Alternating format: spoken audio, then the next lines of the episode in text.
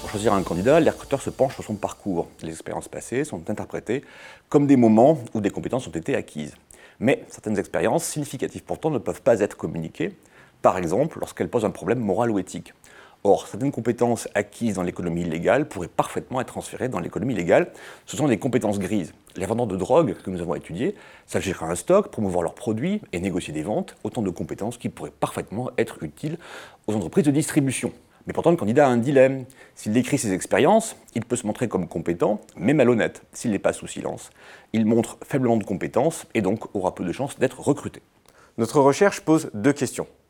Quelles sont les tactiques des candidats pour résoudre les dilemmes cités précédemment? Ensuite, quelles sont les trajectoires qui résultent de ces tactiques? Nous avons repéré trois tactiques principales.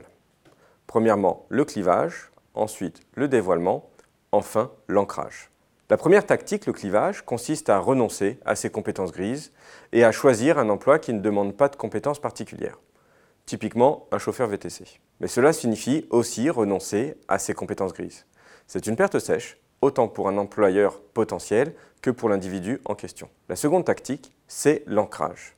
Cela consiste à rester dans l'économie illicite et à utiliser les compétences grises dans cette économie-là. C'est le cas de ceux qui sont les plus performants, qui ont des revenus les plus élevés. Leur performance les ancre dans l'économie illicite.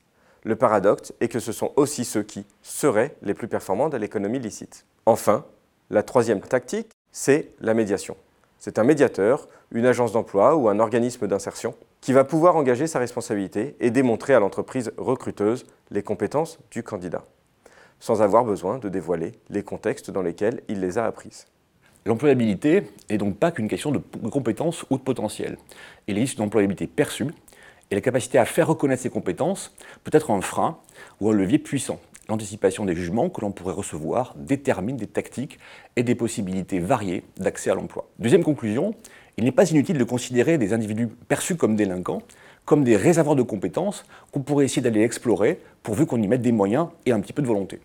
Enfin, dernière conclusion, il y a un besoin de médiation de tiers de confiance pour pouvoir reformuler les compétences, pour négocier un besoin ou tout simplement pour restaurer une confiance entre deux parties, le recruteur et le candidat, qui spontanément ne s'en font pas toujours confiance.